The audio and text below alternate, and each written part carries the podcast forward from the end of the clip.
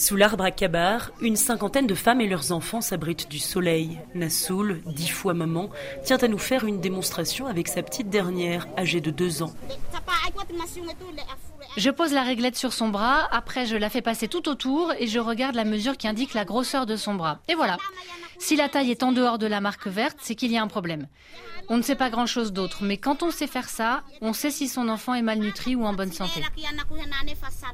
Ces bracelets de mesure du périmètre brachial, l'UNICEF les distribue massivement aux parents depuis 2021. Un outil simple d'utilisation et précis qui contribue à déceler de manière plus précoce la malnutrition aiguë chez les tout-petits. Une manière aussi d'autonomiser les parents sur le suivi de la santé de leur enfant et d'aller chercher de l'aide dès que les seuils d'alerte sont atteints. Et c'est ce qui s'est passé il y a peu pour bien aimer un an et demi. Arsou, sa maman, a décelé une anomalie en mesurant son bras. Depuis, elle se rend tous les 15 jours au centre communautaire. Enlève les vêtements de ton enfant. Je le mets dans la balance. 8 kilos, 500. Théma Moudioaz manipule le garçonnet. Je suis agente communautaire. Je reçois les enfants malnutris qui viennent sur ce site. Ce que j'ai fait avec bien-aimé, c'est que je l'ai pesé, puis je l'ai mesuré. Il est encore dans le jaune, donc malnutri.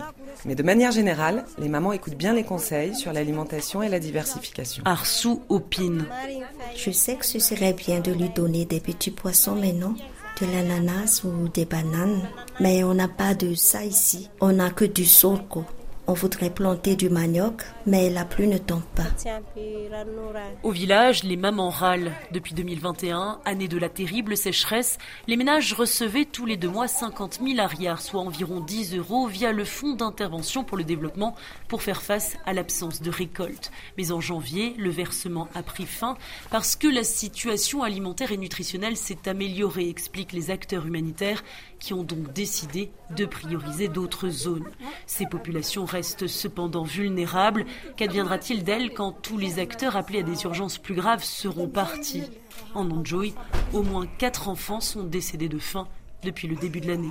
Sarah Teto, de retour de Sampoun, RFI.